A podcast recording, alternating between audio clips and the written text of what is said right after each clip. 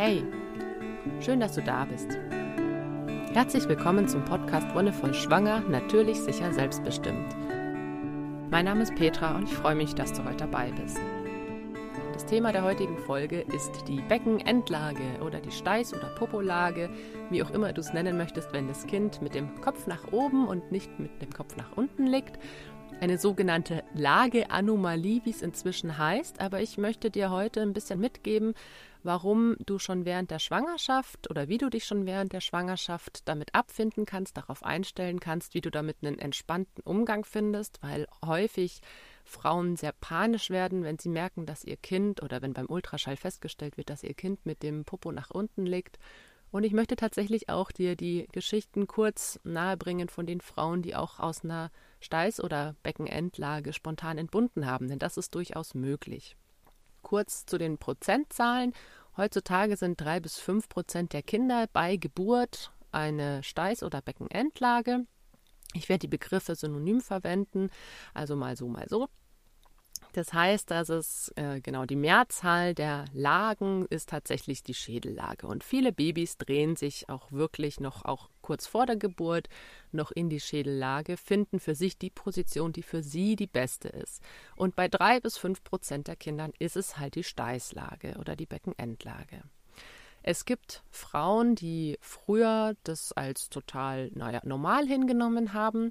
Normal heißt, dass es eine von mehreren Geburtspositionen war.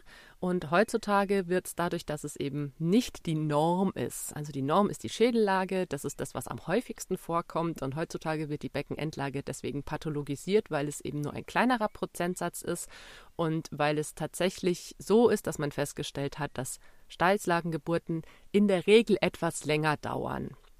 Das heißt, dadurch, dass nicht der Kopf vorangeht, der ja durch seine ähm, knöcherne Struktur sehr stabil ist und sich da auch gut durchdrücken kann und wo die Schwerkraft auch nochmal gut mithelfen kann, da gehen tatsächlich vor allem Erstgeburten ein bisschen schneller als Beckenendlagengeburten, weil da ja der Popo zuerst kommt und der dadurch, dass er selber weich ist, sich da ein bisschen mehr durchquetschen muss als der Schädel. Ne? Der Schädel kannst du es dir vorstellen, wenn du ähm, eine Öffnung hast und da hast du jetzt halt eine, eine Bowlingkugel, die sich irgendwie durchdrücken muss. Die hat mehr Gewicht und die ist stabil, die drückt sich da halt so durch.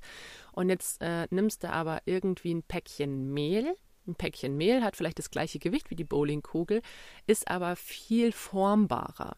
Und das kann, muss da den Weg irgendwie durchfinden. Und das kann deswegen ganz unterschiedlich sein, wie lange sowas dauert. Die Studienlage zeigt, dass es ein bisschen länger dauert, kann aber auch damit zusammenhängen, dass einfach die inzwischen die Geburtserfahrung mit Beckenendlagengeburten nicht mehr die gleiche ist wie vor 50 Jahren als die meisten Kinder, die so lagen, einfach noch so geboren wurden, beziehungsweise ja vor 60, 70 Jahren. Heutzutage wird vielen Frauen, die eine Beckenendlage haben, frühzeitig zum Kaiserschnitt geraten. Es wird manchmal auch noch angeraten, verschiedene Wendungsversuche zu machen oder verschiedene Übungen zu machen, die ich dir im Folgenden beschreiben werde, um das Kind zu drehen. Was ich dir vor allem mit auf den Weg geben möchte, ist Folgendes. Jedes Kind hat einen Grund, sich so im Bauch einzustellen, wie es sich einstellt. Davon bin ich fest überzeugt. Entweder sitzt ein Kind seit der zehnten Woche vielleicht schon mit dem Popo im Becken und findet es super gut, wie so ein kleiner Buddha, sitzt da und freut sich des Lebens. Andere, so wie meine Kinder, sind irgendwie äh, seit Gedenken mit dem Kopf nach unten und finden das eine super Position. Und wieder andere liegen quer drin. Und es gibt tatsächlich auch wiederum Studien, die zeigen, dass unsere heutige Lebensweise, das viele Sitzen und so weiter dazu führt, dass Kinder eher in Beckenendlage liegen. Es hat damit zu tun, dass der Kopf als schwerstes Teil, wenn wir uns bewegen, durch die Schwerkraft nach unten gezogen wird. Ne? Also das kannst du dir vorstellen, ähm, wenn wir irgendwo spazieren gehen, wenn wir auf dem Feld arbeiten, so wie früher, wenn wir Fahrrad fahren oder was auch immer, dann wirkt die Schwerkraft und zieht den schwersten Teil des Kindes, weil wir selbst in einer aufrechten Position sind, zieht den schwersten Teil des Kindes nach unten und das ist in dem Fall der Kopf. Wenn wir jetzt aber viel sitzen oder viel liegen, dann kann die Schwerkraft nicht so gut wirken. Also das ist wie wenn du ein, ein Glas Müsli hast, das du selbst mischt. Das kannst du mal beobachten. Nimm mal ähm, so gepufften Amaranth, Haferflocken und Haselnüsse und dann schüttet es mal einfach zusammen in eine Müsli-Packung rein. Also dann in Müsli-Glas besser gesagt. Und jetzt, wenn du es einfach stehen lässt, dann passiert nichts. Aber wenn du jetzt anfängst zu schütteln, und zwar einfach wirklich so in alle Richtungen zu schütteln und zu, zu shaken, dann wirst du sehen, dass die schweren Teile mit der Zeit nach unten wandern und dass die leichten mit der Zeit nach oben wandern. Und das Gleiche passiert in unserem Körper. Wenn wir eben nur sitzen oder uns nicht so viel bewegen, dann passiert da auch nicht viel Bewegung. Das heißt, wenn die Kinder da drinnen rumturnen und viele Kinder drehen und purzeln herum und haben den Kopf auch mal oben, aber wenn dann eben kein Anreiz von außen kommt, dass die Schwerkraft mitwirken kann, dann bleibt der Kopf manchmal auch einfach oben. Wie gesagt, es gibt ein paar Studien dazu, die äh, versuchen zu zeigen, dass es mit zu wenig Bewegung zusammenhängt. Ich denke, da hängt noch ein bisschen mehr mit dran oder man kann es nicht einfach nur so darauf beschränken. Wichtig ist, wie gesagt, ich finde, dass jedes Kind einen Grund hat oder einen gewissen Grund hat, sich in eine gewisse Position zu bewegen. Manchmal ist es tatsächlich eine ähm, Position, die für uns suboptimal ist, weil unsere Geburtshelferinnen und Helfer nicht mehr darauf eingestellt sind. Es gibt immer wieder Positionen, die können nicht vaginal entbunden werden, so wie die Querlage. Da muss einfach ein Kaiserschnitt gemacht werden. Und bei der Beckenendlage gibt es auch nochmal unterschiedliche Formen. Entweder wirklich die Steißlage, wo der Po im Becken liegt, dann gibt es aber auch die Knielage, wo das Kind wie in so einem Kniestand da drin hockt. Oder es gibt auch eine Fußlage, das heißt, dass die Füße einer oder beide ausgestreckt nach unten zeigen. Und je nachdem, wie das Kind liegt, kann eine vaginale Geburt möglich sein oder nicht. Und je nachdem, wo du bist, gibt es Kliniken, die dich darin unterstützen oder Kliniken, die von vornherein sagen, nee, machen wir nicht. Jetzt gibt es einige Frauen, Hebammen, aber auch Ärzte und Ärztinnen, die sagen, man könnte mit gewissen Methoden, wie zum Beispiel dem Moxen, das ist ähm, eine Wärmebehandlung am kleinen Zeh, man könnte damit erreichen, dass sich die Kinder drehen. Der kleine C ist ein Akupressur- und Akupunkturpunkt für die Gebärmutter und mit sogenannten äh, Moxie-Zigarren, die warm werden, die man so äh, eben in ganz geringem Abstand zum C hält, kann man diesen Punkt anregen und versuchen, damit die Kinder zu drehen. Gleichzeitig kann man auch versuchen, die sogenannte indische Brücke zu machen. Das ist im Endeffekt ein Schulter-Kniestand, äh, ein Schulter- äh, Fußstand. Also du liegst auf dem Rücken, Beine angewinkelt und bringst dann das Becken nach oben. Das heißt auch eine sogenannte Umkehrhaltung. Ist gerade am Ende der Schwangerschaft ziemlich anstrengend und ähm, bei manchen Frauen stellt sich da auch schon so ein bisschen Schwindelgefühl ein. Spätestens dann solltest du es nicht mehr machen. Eine andere Methode ist außerdem noch mit Spieluhren oder mit Taschenlampen das Kind versuchen, sich ja, äh, andersrum hinzulegen. Bei der Taschenlampe wird ein Lichtimpuls quasi durch die Bauchdecke gegeben. Das wird kurz überhalb von ähm, der Schambe vom Schambein angehalten. Die Spieluhr wird auch in den unteren Teil des, des Bauches gelegt, um quasi ein akustisches Signal von da zu geben. Aber es ist alles nicht wirklich erwiesen, dass es hilft oder es gibt dazu auch gar keine Zahlen, die sagen, ja, genau, das hat jetzt geholfen oder nicht. Manche Kinder drehen sich man weiß nicht warum, manche Kinder drehen sich nicht. Und ich denke, wie gesagt, dass jedes Kind einen Grund hat, warum es es tut oder warum nicht. Wenn jetzt halt wirklich die Bewegung der Mutter mit reinspielt, dann kannst du natürlich einfach schauen, dass du ein bisschen in Bewegung bleibst. Das hilft sowieso auch während der ganzen Schwangerschaft. Spazieren gehen ist was super Tolles, was dich fit und vital hält und was dem Kind eben auch hilft, in, in selbst in Bewegung zu bleiben. Und Bewegung ist auch was, was ich schon angesprochen habe, was während der Geburt super helfen kann. Also wenn du auch während der Geburt dann nur im Kreissaalbett liegst, dann ist das auch nochmal eine bisschen schlechte Position, weil viele Frauen da erstens nicht die Möglichkeit haben, die Schmerzen zu verarbeiten. Der Körper gibt meistens Impulse, wie man sich bewegen soll, damit man auch dem Kind hilft, sich einzustellen. Gleichzeitig kann sich das Becken nicht richtig entfalten. Also Bewegung, ich habe es wie gesagt in der Bewegungsfolge schon angesprochen, während der Schwangerschaft und während der Geburt finde ich super gut und ein bisschen spazieren gehen, das ist meistens möglich und hilft den meisten Frauen und Kindern super gut durch die Schwangerschaft, auch am Ende und durch die Geburt. Was halte ich jetzt von diesen ganzen Methoden? Vielleicht hast du schon ein bisschen rausgehört. Ich finde, dass die meisten angesprochenen Methoden sehr viel Stress machen. Also Frauen bekommen vielleicht in der 30. Woche und vielleicht auch schon früher gesagt, okay, ihr Kind liegt mit dem Popo nach unten. Hm, was macht jetzt die Frau mit dieser Information? Naja, sie macht sich erstmal Sorgen. Oh, okay. Das heißt, äh, dass vielleicht eine vaginale Geburt gar nicht möglich ist. Das heißt, ich kriege vielleicht einen Kaiserschnitt. Das heißt, ich muss mich irgendwie ganz anders vorbereiten. Und das löst erstmal einen Stress in gewisser Maße aus. Eine Sorge, wenn du so willst. Eine Sorge, dass es eben jetzt nicht mehr so einfach in Anführungszeichen geht wie mit einer Schädellage. Und klar sagen die Ärztinnen und Ärzte meistens in dieser Situation in der 30. Woche, naja, es kann sich ja noch drehen. Aber trotzdem ist dieser Satz erstmal da, es liegt verkehrt herum. Hm, okay. Das heißt, Frauen sind in Sorge, sind vielleicht in Stress, versuchen mit der einen oder anderen dieser Methoden das Kind zum Drehen zu bewegen und sind damit aus einem entspannten, freien, gelassenen Modus erstmal rauskatapultiert. Und das ist sehr schade. Das ist einfach so eine Aussage. Das ist mit jeder anderen Aussage genauso, die, die während der Schwangerschaft getätigt wird. Dadurch, dass wir Frauen in der Zeit viel sensibler sind, kann jede Art von negativer Aussage, auch wenn sie relativiert wird, kann einen Einfluss auf uns haben. Okay, das Kind liegt verkehrt herum, aber es hat ja noch Zeit. Dieses Aber es hat ja noch Zeit fällt total hinten runter, weil die Frau erstmal nur darauf gepult ist, oh, es liegt verkehrt herum. Oh, Mist, jetzt muss ich vielleicht meine Pläne umwerfen. Oh, jetzt muss ich mich anstrengen und irgendwie Sachen tun. Manche Kliniken bieten auch äußere Wendungen an. Wird nur in Kliniken gemacht, weil das tatsächlich das Risiko birgt, dass die Geburt ausgelöst wird. Deswegen wird es auch meistens erst gegen Ende der Schwangerschaft in der 37. oder 38. Woche gemacht kann Wehen auslösen, kann auch dazu führen, dass die Fruchtblase platzt. Und der, also es gibt ein paar schöne Beispiele aus meinem Bekanntenkreis. Zwei Frauen haben das machen lassen und bei beiden hat sich das Kind aber wieder zurückgedreht. Und das zeigt eigentlich, dass das Kind vielleicht tatsächlich einen guten Grund hat, so rumzuliegen. Vielleicht möchte es nicht mit dem Kopf nach unten liegen, warum auch immer. Und gerade dieses Risiko, das dadurch die Geburt ausgelöst wird, muss man auf jeden Fall auf, im, auf dem Kopf oder im, auf dem Kopf, auf dem Schirm im Kopf haben.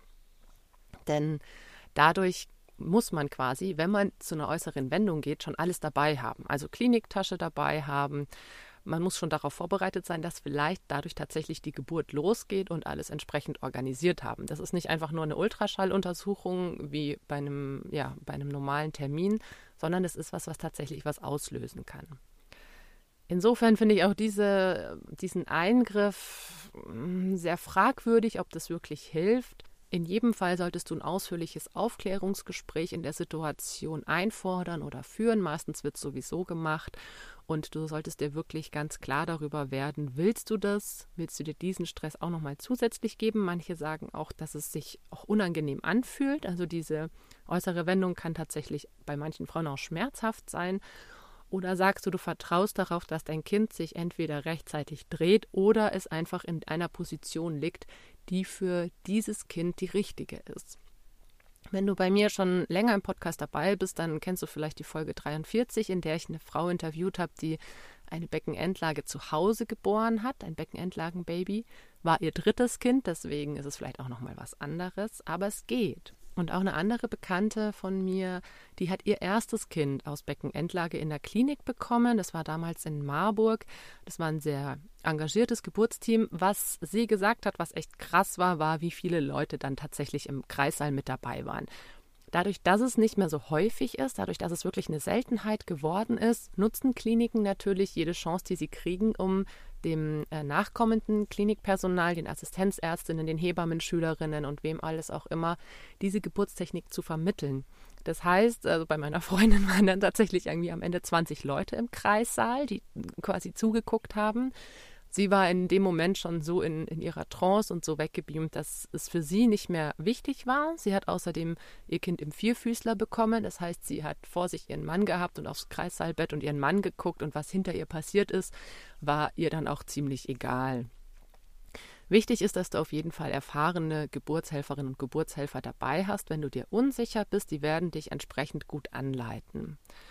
Wenn du das nicht möchtest, dass so viele Leute dabei zugucken oder dabei sind, dann musst du das vorher auf jeden Fall ansprechen. Dann musst du klar machen, dass es deine Geburtssituation ist und du dann einfach auch die Rahmenbedingungen brauchst, die für dich passend sind. Und wenn du nicht möchtest, dass eben 20 Leute im Kreissaal sind, dann darfst du das kommunizieren. Das ist dein gutes Recht.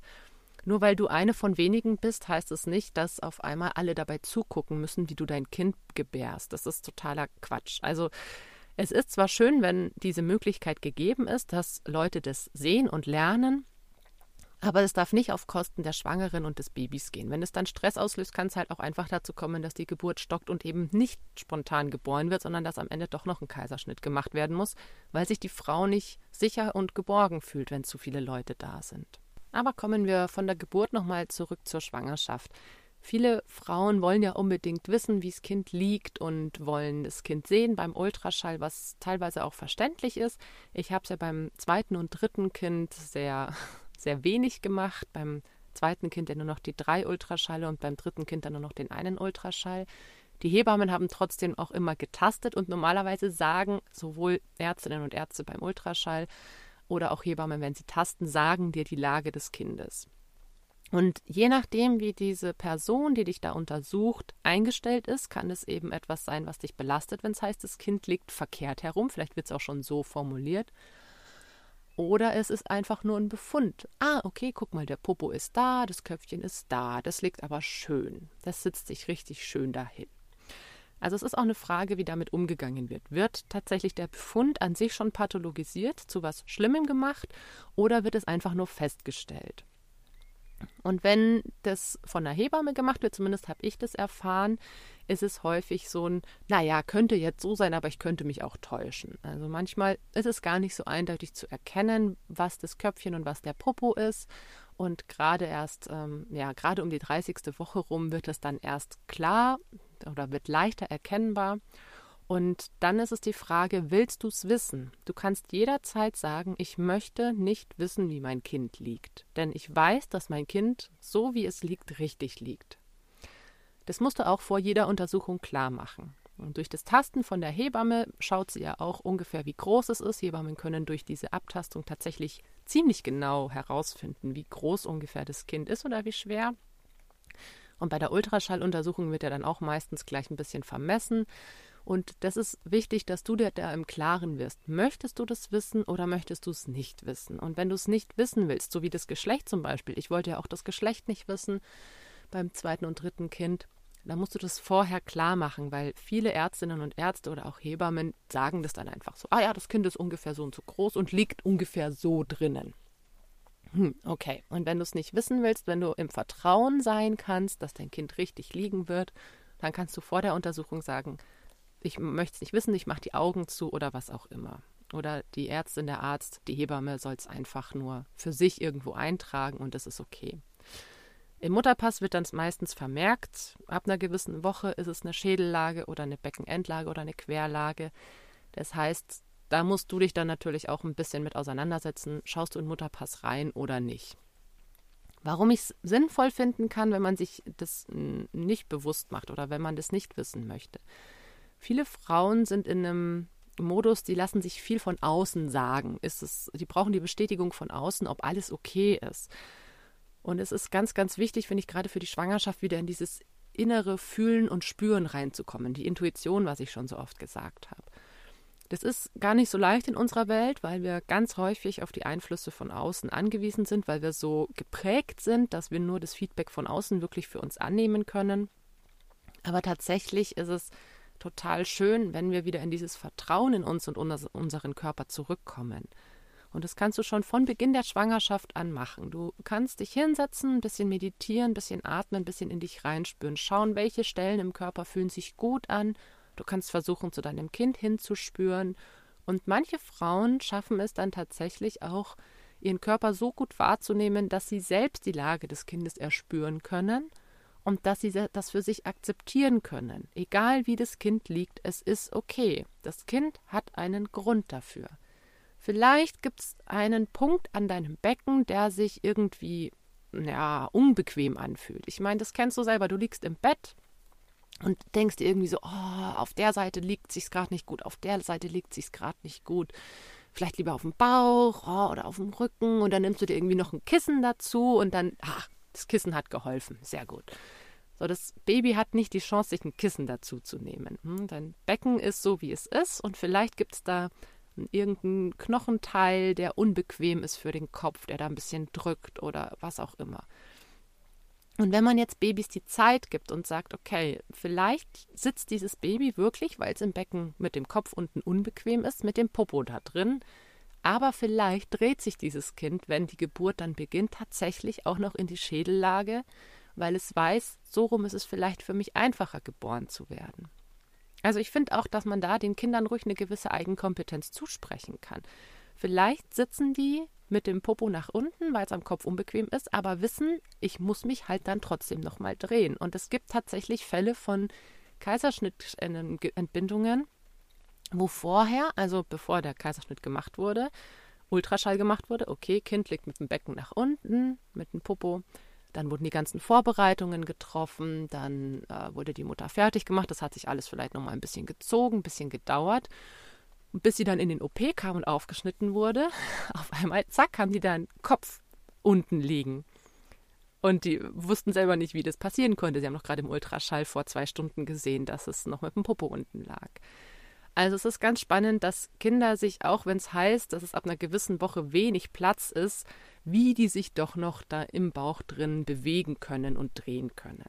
Und im Buch Meine Wunschgeburt von Ute Taschner, die selber zwei Vaginalgeburten nach zwei Kaiserschnittgeburten erlebt hat und selber auch Ärztin ist, da gibt es ganz spannende Erfahrungsberichte von Eltern. Und eine hatte drei Kinder bekommen. Beim ersten Kind hatte sie einen Kaiserschnitt machen lassen, weil es in Beckenendlage war. Und bei den anderen beiden Kindern, die hat sie auch spontan geboren und beide anderen Kinder waren auch Beckenendlagen. Also sie hatte dreimal ein Kind, dreimal Geburten aus der Beckenendlage heraus. Beim ersten Mal eben sich den Kaiserschnitt in Anführungszeichen so ein bisschen aufquatschen lassen und bei den anderen Malen hat sie es aber so geschafft. Und für sie war dann am Ende klar, okay, anscheinend bin ich einfach eine Beckenendlagenmama.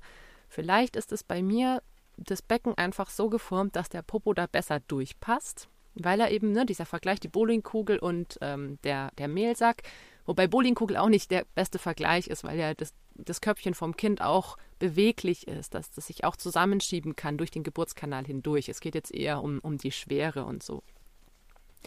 Vielleicht ist tatsächlich der Geburtskanal oder das Becken so geformt, dass der Kopf nicht so leicht durchpasst wie der Popo. Und deswegen ist es vielleicht gut, wenn das Kind mit dem Popo nach unten liegt und erstmal Po und Körper geboren werden, damit alles schon mal vorgedehnt ist und der Kopf dann erst im Nachgang kommt, wenn alles schon weit, weich und offen ist. Ich finde es ganz spannend, ähm, sich zu überlegen, wie wir damit umgehen wollen. Wollen wir wirklich Kinder frühzeitig aus dem Mutterleib rausoperieren oder wollen wir ihnen die Chance geben, zumindest selbst den Geburtstag zu bestimmen. Denn das ist so das andere. Es gibt Fälle von auch Querlagen. Also Querlagen gibt es halt einfach keine Möglichkeit, die spontan zu entbinden. Aber es gibt zumindest die Möglichkeit, auf einen natürlichen Geburtsbeginn zu warten. Das heißt, dass die Fruchtblase platzt, dass Wehen einsetzen und dass man danach immer noch den Kaiserschnitt machen kann. Hat den Vorteil, dass wenn man den Kaiserschnitt eben nicht irgendwie zwei Wochen vor dem ET ansetzt, auf jeden Fall ein Kind hat, das nicht zu früh geboren wird, also das keine oder weniger Anpassungsstörungen hat. Das häufige Problem bei geplanten Kaiserschnitten, egal ob jetzt Beckenendlage oder Querlage oder was auch immer, ist häufig, dass man ja nicht weiß, wie lange das Kind noch im Bauch geblieben wäre. Und dieser Geburtszeitraum von 37 plus 0 und 42 plus 0, das ist ja alles termingerecht. Aber das sind fünf Wochen Unterschied. Und klar, ein Kind ist vielleicht bei 37 plus 0 schon reif und fertig und kann geboren werden, aber ein anderes Kind braucht halt einfach noch drei, vier oder fünf Wochen. Und ein drei, vier, fünf Wochen zu früh geborenes Kind, das hat tatsächlich enorme Anpassungsstörungen. Sei es jetzt durch ähm, die noch nicht ganz ausgereifte Lunge oder sei es durch die Verbindung der Nerven des, des Nervensystems. Das sind alles Sachen, die, ja, die man berücksichtigen sollte. Wenn ein Kind mit Kaiserschnitt geholt werden soll und es dafür keine extrem krasse medizinische Indikation gibt, die sagt, okay, wie ich sag mal Plazenta previa, du hast schon Blutungen seit der 32. Woche. Klar, dann muss vorzeitig ein Kaiserschnitt gemacht werden, damit Mutter und Kind geschützt sind. Aber wenn es keine medizinischen Indikationen gibt, kann man durchaus auf den Geburtsbeginn warten und damit sicher gehen, dass das Kind von sich aus den Geburtstag bestimmt. Und wenn man den Kaiserschnitt machen lässt, dann kann man auch mit dem Kind vorher drüber sprechen. Dann kann man einfach in so ein Zwiegespräch, in einen Dialog mit dem Kind gehen und sagen, okay, du, ich, entweder ich traue mich nicht, dich aus dieser Position zu gebären, das traue ich mir nicht zu, oder ich finde niemanden, der mich dabei unterstützt. Vielleicht lebst du in der Gegend, wo es keine Klinik gibt, die das macht, wo es keine Hebamme gibt, die die entsprechende Erfahrung hat dann ist es total traurig und dann solltest du auf jeden Fall im Nachgang nochmal entweder die Klinik drauf ansprechen oder dich an entsprechende Vereine wie Motherhood oder Greenbirth richten, dass du eigentlich gerne dein Beckenendlagenbaby spontan geboren hättest, aber es keine Möglichkeiten gab. Diese Vereine setzen sich für einen möglichst natürlichen und selbstbestimmten Geburtsmodus ein und auch sowas wie eine selbstbestimmte spontane Beckenendlagengeburt gehört dazu. Und wenn dir das nicht ermöglicht wird, weil du irgendwo wohnst, wo das nächste Klinikum, das das macht, 500 Kilometer entfernt ist, dann ist es total verständlich, dass keine Frau oder kein Paar auf der Welt diese enorme Strecke während einer Geburt auf sich nimmt, um dann nur in die Klinik zu kommen, die das macht. Zusammenfassend, wie kannst du mit der Beckenendlage oder mit Lageanomalien in Anführungszeichen umgehen?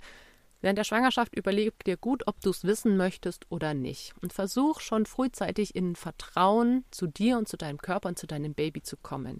Ihr seid total kompetent und ihr seid die besten Experten und Expertinnen für eure Körper. Lasst ihr davon niemanden reinreden. Spür in dich hinein und versuch dich und dein Baby immer gut wahrzunehmen und geh ruhig auch in den Kontakt zum Kind, sprech mit ihm. Schon während der Schwangerschaft. Du kannst natürlich auch versuchen, durch ein nettes Gespräch das Kind dazu zu bewegen, sich umzudrehen. Oder wenn es dich nicht stresst, ganz wichtig, kannst du es natürlich auch mit den entsprechenden Methoden, Moxen oder indische Brücke oder auch die Taschenlampen oder Spieluhrvariante, kannst du es versuchen, aber bitte immer mit einem spielerischen und gelassenen Ansatz. Nie aus einem Stress heraus, nie aus der Sorge heraus, dass es, wenn es nicht klappt, dann sofort ein Kaiserschnitt wird. Geh auch ruhig ins Gespräch mit Ärzten, Ärztinnen und Hebammen. Versuche dafür zu kämpfen, dass du eine selbstbestimmte Geburt hast, zumindest einen selbstbestimmten Geburtsbeginn. Und wenn es dir hilft, dann hör dir Geburtsgeschichten an oder lese Geburtsgeschichten von Frauen, die auch Kinder aus der Beckenendlage spontan geboren haben. Da kann dir auch das Internet helfen. Es gibt unheimlich viele Foren und Facebook-Gruppen, wo sich Mütter oder Eltern darüber austauschen oder wie gesagt auch in einigen Büchern, wie zum Beispiel Meine Wunschgeburt von Ute Taschner, da sind auch Geschichten aufgeschrieben und die können dich wirklich positiv bestärken. Insofern wünsche ich dir, dass du ganz viel Vertrauen in dich und in deinen Körper und in dein Baby findest und dass du einen guten und entspannten Weg findest, mit der Beckenendlage umzugehen, wenn du sie denn wissen möchtest. In diesem Sinne war es das für heute. Vielen Dank, dass du dabei warst. Danke fürs Zuhören. Und wie immer, wenn dir die Folge gefallen hat, dann lass gerne einen Kommentar oder eine Bewertung da. Wir hören uns dann in ein paar Wochen wieder. Bis dahin wünsche ich dir alles, alles Gute und noch einen wonnevollen Tag.